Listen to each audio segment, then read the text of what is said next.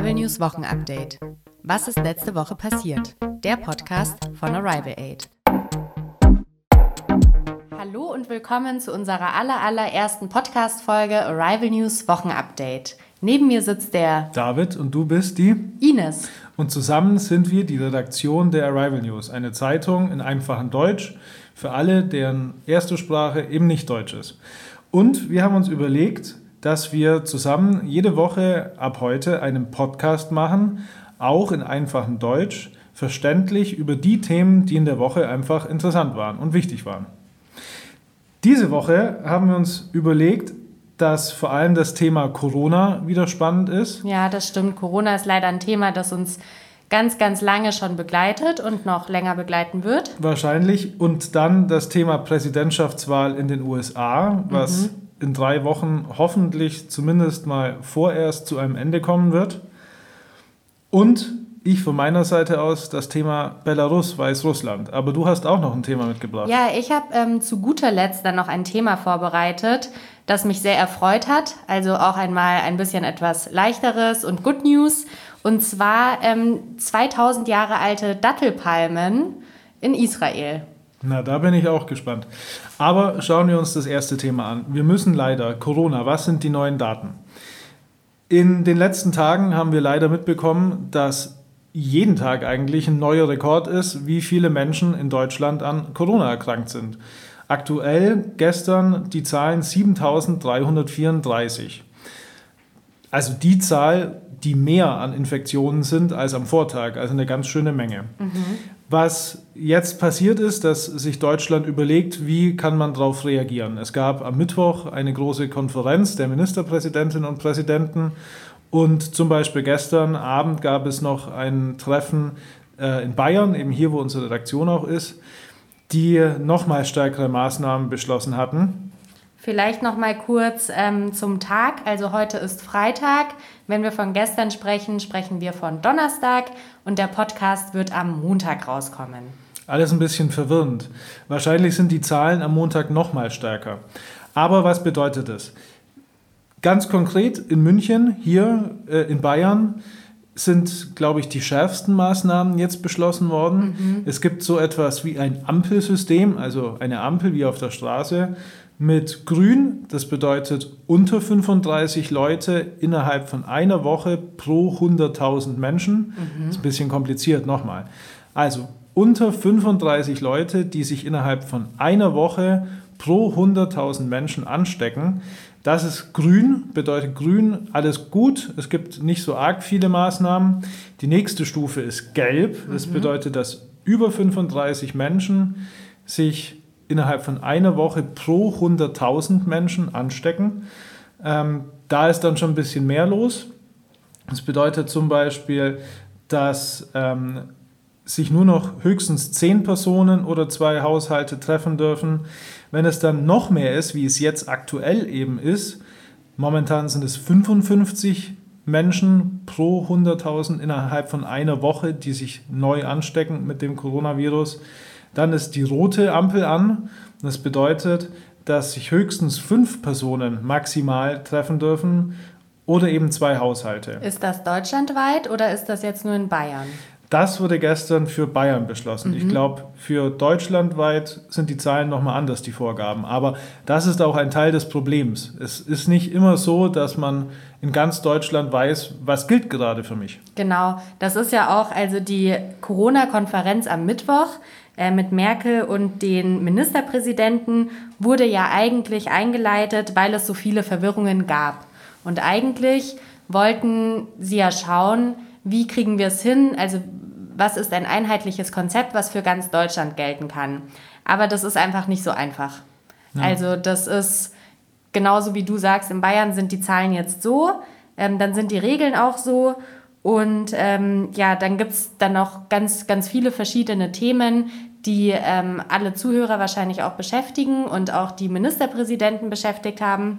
Und zwar war ein ganz großes Thema ja auch das Beherbergungsverbot. Was bedeutet das? Schwieriges Wort. Beherbergungsverbot bedeutet, dass ähm, Hotels keine Personen mehr aufnehmen dürfen, die aus Risikogebieten kommen.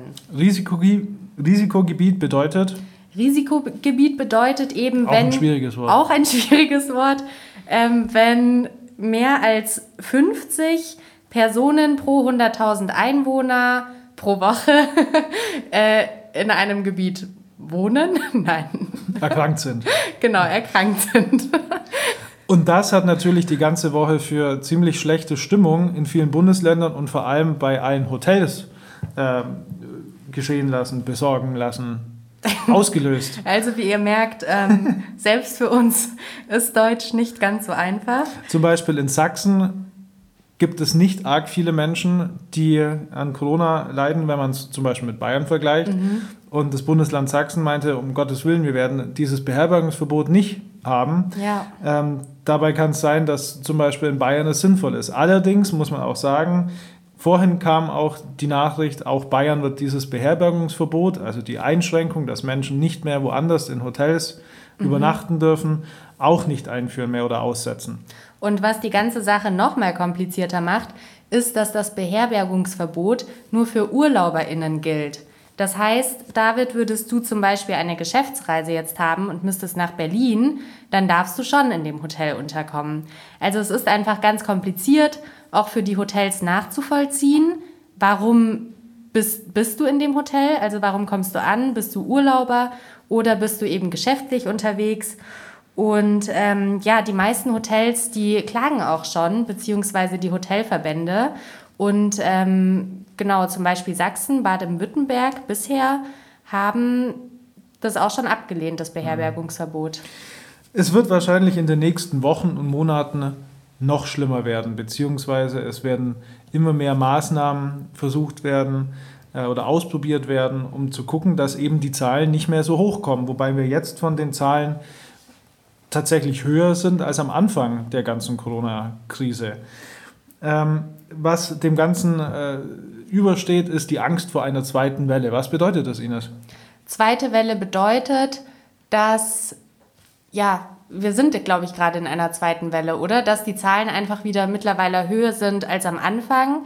Also, dass die Zahlen der Erkrankten einfach wieder ansteigt und das Problem an einer äh, Welle beziehungsweise an einer Kurve, wenn man das ähm, sich mal grafisch vorstellt.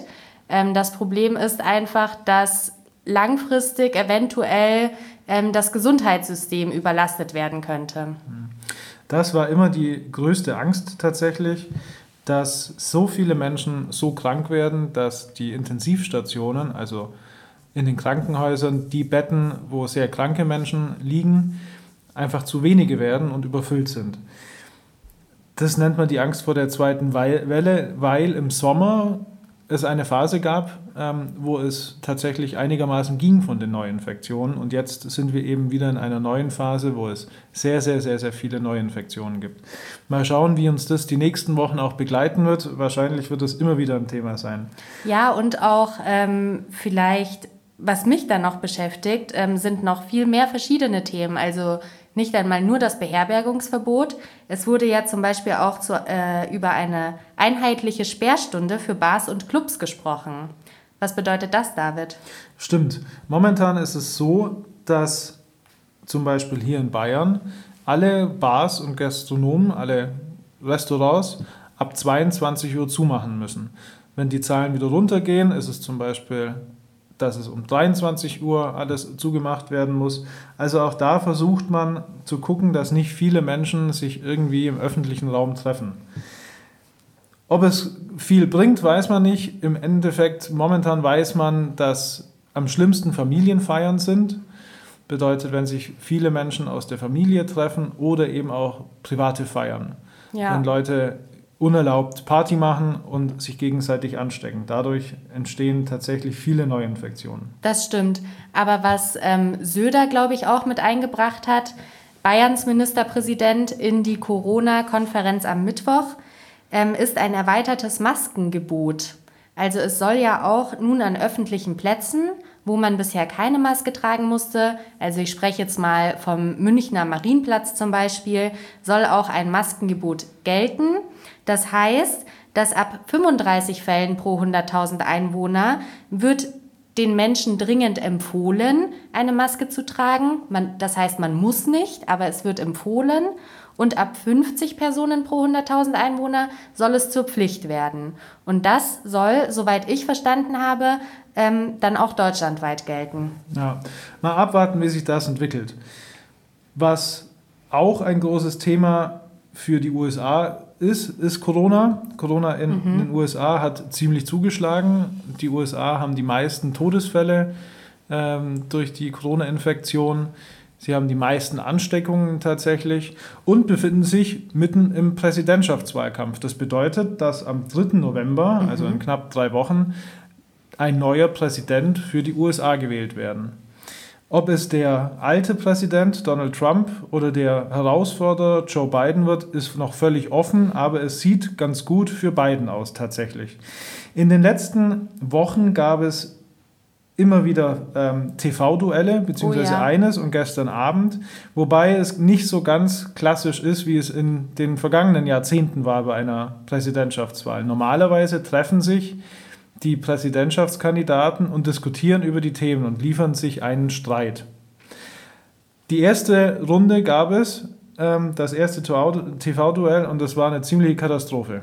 Ja, genau. Das war wirklich eine ziemliche Katastrophe. Ähm, vor allem, weil Trump Biden hat nicht aussprechen lassen. Ähm, selbst der Moderator war sichtlich schockiert, ähm, hat auch danach gesagt, dass er so etwas noch nie erlebt hat. Und ähm, genau, wie war denn jetzt die zweite Runde? Die zweite Runde war keine TV-Debatte mehr. Also die beiden haben sich nicht getroffen, sondern aufgrund der Corona-Infektion von Donald Trump gab es zwei verschiedene Termine. Also beide haben mit Journalisten gleichzeitig auf verschiedenen TV-Sendern gesprochen. Und die Themen waren wie immer Corona, ähm, dann Rassismus in USA mhm. und beide haben sich zumindest äh, geäußert zu dem Thema. Donald Trump wenig mit Inhalt, das bedeutet, er hat eigentlich wenig gesagt, er hat viel auf Joe Biden wieder geschimpft ähm, er hat vor allem ähm, sich nicht festnageln lassen. Das bedeutet, er hat eigentlich keine direkten Antworten auf Fragen wie, ähm, ist er gegen die weiße Vorherrschaft, gegen Rassismus in den USA? Wie steht er zu der Verschwörungstheorie QAnon, wo ich noch etwas sagen möchte dann? Ähm, und Joe Biden hat sich aber, glaube ich, ganz gut geschlagen. Ja, und ähm, was ich da einfach schwierig finde, also ich finde es ja wichtig, dass ein Präsident irgendwie Stellung bezieht, oder? Also es geht ja um Wahlen, es geht ja um ein demokratisches System und ähm, ich glaube, es ist einfach super schwierig. Ich kann mich da jetzt nicht so in die Lage versetzen, aber ähm, jemanden zu wählen, der ähm, ja sich einfach von Themen distanziert. Also ein Thema waren ja auch die Proud Boys zum Beispiel. Das ist eine rechtsextreme, rein männliche ähm, Vereinigung in den USA ähm, wovon er sich nicht distanziert hat zu Beginn. Und später hat er dann, glaube ich, gesagt in Interviews, äh, er wüsste gar nicht, dass die rechtsextrem sind. Wo ich mich dann auch frage, ähm, ist ein Präsident, der so etwas nicht weiß, vielleicht auch ein guter Präsident, der einfach nicht so viel politisches Hintergrundwissen hat? Ich kann mir vorstellen, dass Trump sehr, sehr viel über diese Zielgruppe weiß, gerade die ähm, doch Rechtsextremen ähm, in den USA sind seine Wählerschaft, waren mhm. es zumindest noch. Und ich glaube, er hat einfach ein Problem damit zu sagen, nein, ich bin keiner von euch, ähm, weil er Angst hat, dass er dann nicht mehr gewählt wird. Eines, was Trump auch immer wieder, ähm, wo er immer wieder nicht richtig drauf eingeht, ist QAnon. Mhm. QAnon bedeutet Q, also Q, das ist eine, eine Person und Anon von anonym, also ähm, nicht bekannt, die äh, sich zu einer weltweiten Verschwörungstheorie entwickelt hat. Das bedeutet, dass viele Menschen an etwas glauben, was eigentlich totaler Irrsinn ist. QAnon entstand als ein Q, also er nannte sich Q, in verschiedenen sozialen Medien gesagt hat, ich arbeite im Weißen Haus, ich habe ganz große Informationen direkt vom Präsidenten und von der Politik. Und es gibt eine große Verschwörung gegen Trump und gegen die Republikaner. Nämlich die Demokraten in den USA haben zum Beispiel einen pädophilen Ring. Ähm, sie trinken Blut von, von Kindern. Also ganz, ganz crazy Sachen, ähm, die aber immer mehr Menschen glauben auf der Welt anscheinend. Ja. Und gestern auch bei der TV-Debatte wurde er, wurde Trump damit konfrontiert, wie er zu QAnon steht. Mhm. Und was hat er gesagt? Er hat sich nicht wirklich davon ähm, distanziert.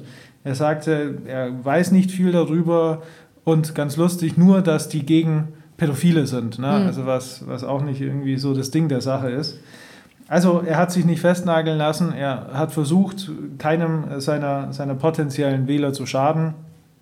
Und ja, eigentlich nichts Neues. Mal mhm. schauen, wie es in der nächsten Woche wird. Und ich glaube, in der nächsten Woche wird es wieder ein TV-Duell geben. Heißt, sie werden sich wieder begegnen und werden dann hoffentlich etwas mehr inhaltlich miteinander sprechen. Man darf auf jeden Fall gespannt sein. Ich bin auf jeden Fall gespannt. Was haben wir sonst noch für Themen die Woche? Belarus. Belarus, ja. Belarus, auch Weißrussland genannt, hat seit Monaten ähm, ziemlich große Proteste im eigenen Land und zwar von, den, von der Bevölkerung, von den Bürgern und Bürgerinnen, weil der Präsident Alexander Lukaschenko seit 26 Jahren bereits im Amt ist. Mhm. Heißt, er ist seit 26 Jahren Präsident. Seit 1994. Und die Leute äh, haben schon lange keine Lust mehr auf ihn. Tatsächlich, sehr viele Leute sind gegen ihn. Ähm, es ist momentan die sechste Amtszeit, also schon sechsmal wurde gewählt mhm. und meistens waren die Wahlen offenbar nicht so demokratisch, wie man es sich vorstellt. Das bedeutet, er hat immer sehr, sehr hohe äh, Befürworterzahlen, sehr viele äh, Prozent oder sehr hohe Prozentzahlen, die für ihn stimmen, aber alle sind sich eigentlich einig, diese Zahlen sind wahrscheinlich gefälscht. Das stimmt. Und die letzte Präsidentschaftswahl, die war ja im August. Und seitdem, ähm, seitdem er wiedergewählt wurde, gehen jetzt eben Hunderttausende von Menschen in Belarus auf die Straße und protestieren für Neuwahlen, für ein Ende der Polizeigewalt und auch für die Freilassung politischer Gefangener auf der Straße. Und bei der Wahl, wenn man es so nennen möchte, ähm, gab es 80 Prozent wieder für ihn. Mhm. Er hat das, diese Wahl relativ geheimnisvoll abgehalten, ohne groß, dass alle Menschen oder beziehungsweise seine, ähm, dass, dass man ihn wieder eingeführt hat in sein Amt, hat er relativ klang- und sanglos äh, geschehen lassen. David, ganz kurz, was bedeutet klang- und sanglos? dass er nicht groß äh, davon gesprochen hat in der Öffentlichkeit. Es war irgendwie, dass er über Nacht dann wieder sich bestätigen lassen hat als Präsident, obwohl die Menschen auf den Straßen waren ja. und gegen ihn protestiert haben. Und 80 Prozent, das scheint ziemlich hoch zu sein, und zwar so hoch, dass auch die EU, also die Europäische Union, seine äh, Wahl oder seine Einführung als Wiederpräsident, als neuer Präsident nicht anerkannt hat. Ähm, es gibt eine Oppositionelle, das bedeutet eine Politikerin, die gegen die Regierung ist, die gegen äh, Lukaschenko ist. Mhm. Und sie wird von der EU, von der Euro Europäischen Union eigentlich als die Siegerin angesehen. Und sie heißt Svetlana Tichanowskaja. Mhm. Die ist momentan auch schon aus dem Land raus, wie viele Politiker, die gegen den Präsidenten in Weißrussland sind. Sie ist geflohen oder sie sind eingesperrt und versuchen einfach ja, mundtot gemacht zu werden. Bedeutet, ja. Sie werden eingesperrt, verfolgt, manchmal auch gefoltert und auch die Demonstrationen sind ziemlich brutal. Ja, das ist wirklich, was mich daran beschäftigt. Also die ganzen Bilder, die man sieht, da geht die Polizei ja wirklich und ich glaube sogar das Militär äh, mit Blendgranaten und Tränengas ähm, gegen die De Demonstrantinnen vor. Und ich glaube, dass ich erst vor zwei Tagen oder so eine äh, Schlagzeile gesehen habe, dass ja auch sehr viele Seniorinnen äh, beteil beteiligt waren an den Demonstrationen und dass selbst bei den Senioren und Seniorinnen ähm, wurde eben, wurden eben Blendgranaten und Tränengas eingesetzt und das finde ich schon krass. Ja, man weiß immer gar nicht so recht, wer das ist. Ob das die Polizei ist oder das Militär. Es ist so etwas wie eine Geheimpolizei die ohne Uniform, einfach nur in normaler Kleidung mhm. mit schwarzen großen Autos vorfahren, auf die Menschen einschlagen und sie gefangen nehmen. Und man weiß immer gar nicht, wo die Menschen dann sind. Ganz schlimm. Ob sich der Präsident Lukaschenka noch lang halten kann, weiß man nicht. Er wird unterstützt auch vom russischen Präsidenten. Ähm, aber es ist, es ist zumindest äh, gegenüber den vielen anderen Jahren und den anderen Wahlen so, dass die Proteste nicht abbrechen. Das bedeutet, die Menschen gehen immer noch auf die Straße. Ja. Und das ist neu. Das war in, äh, in den letzten Jahren eben nicht so. Man kann abwarten, was da passiert. Ähm, das Krasse ist, dass Weißrussland einfach nicht weit weg ist von Deutschland. Ja, gar nicht. Es ist nicht irgendwie ein Land, was, was Stunden tagelang hier von uns entfernt ist, sondern ich glaube, in ein paar Stunden, vier Stunden ist man, ist man da so. Ne? Und Ja. das ist doch irgendwie erschreckend. Finde ich auch. Haben wir denn vielleicht noch ein besseres Thema? Irgendwas ja, zum leichte Schluss? Kost. Ich habe ja leichte Kost mitgenommen zum Schluss. Bisschen lustiges was, Ines. Und zwar, also ich habe mich tatsächlich sehr gefreut. Ich habe ähm, die Tage gelesen, dass israelische Forscher Dattelpalmen gezüchtet haben. Was sind denn Datteln? Datteln sind süße Früchte. Ich weiß jetzt gar nicht, wie ich das erklären kann. Das sind diese kleinen, braunen, süßen Früchte. Kurz im Nachgang. Ähm, die Dattelpalme, von der 100 Datteln gepflückt werden konnten, heißt Hanna. Auf jeden Fall äh, sind Dattelpalmen eine sehr beliebte Frucht, auch aus der alten Zeit. Also alte Zeit äh, heißt so selbst die Jahrhunderte vor Christus. Und ähm, genau, also Archäolo Archäologinnen und Archäologinnen, schon wieder ein schwieriges Wort, haben die Samen bei Ausgrabungsarbeiten gefunden und das schon 1963 bis 1965. Die Fundregion ist Masada. Und vor 15 Jahren wurden diese Samen dann gepflanzt und insgesamt sieben von 32 Samen sind zu Palmen herangewachsen, was schon krass ist, weil die Samen sind einfach 2000 Jahre alt. Also nochmal, ganz alte Samen 2000 Jahre. hat man gefunden, hat sie eingepflanzt und Mhm. es ist tatsächlich nochmal etwas draus geworden. Genau, und also ich finde, 7 von drei, äh, 32 ist auch eine relativ hohe Zahl, also eine relativ hohe Quote.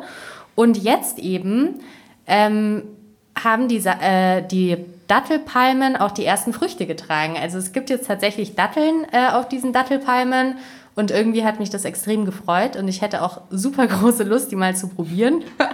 Aber ja, das Krasse ist einfach, dass ähm, die Dattelpalmen, die gab es gar nicht mehr. Also die Die Art. die Art, die galt als ausgestorben. Und ähm, genau, und jetzt war das ein großer Erfolg und darüber habe ich mich irgendwie mega gefreut. Das sind doch gute Nachrichten zum Schluss. Ja, das war das erste Mal, dass wir einen Podcast gemacht haben. Wir hoffen, dass die nächsten um einiges besser werden. ja, Und wir sind schon gespannt, welche Themen uns beschäftigen werden in der nächsten Zeit. genau, also vielleicht noch mal kurz zur Aufnahmesituation. David und ich sind hier ähm, relativ bis sehr nervös, glaube ich, bei unserer ersten Podcast-Folge, haben beide Masken auf. Ähm, vielleicht hört man das auch, hoffentlich nicht zu sehr. Neben uns sitzt unser Praktikant Sebastian, ähm, der auch einen eigenen Podcast hat. Vielleicht können wir hier kurz Werbung machen. Ich weiß nicht, ob man das macht oder nicht. Werbung aus dem Hintergrund der Spießer im Herzen. Genau, Werbung aus dem Hintergrund. Ich hoffe, ihr habt es verstanden, sonst schreiben wir es vielleicht nochmal kurz in die Beschreibung. Und ähm, genau, wir sind sehr gespannt, wie das die nächsten Wochen ablaufen wird. Hoffen, es gefällt euch. Wir wünschen auf jeden Fall eine gute Woche und wir hören uns wieder. Genau. Bis Bis nächste dann. Woche.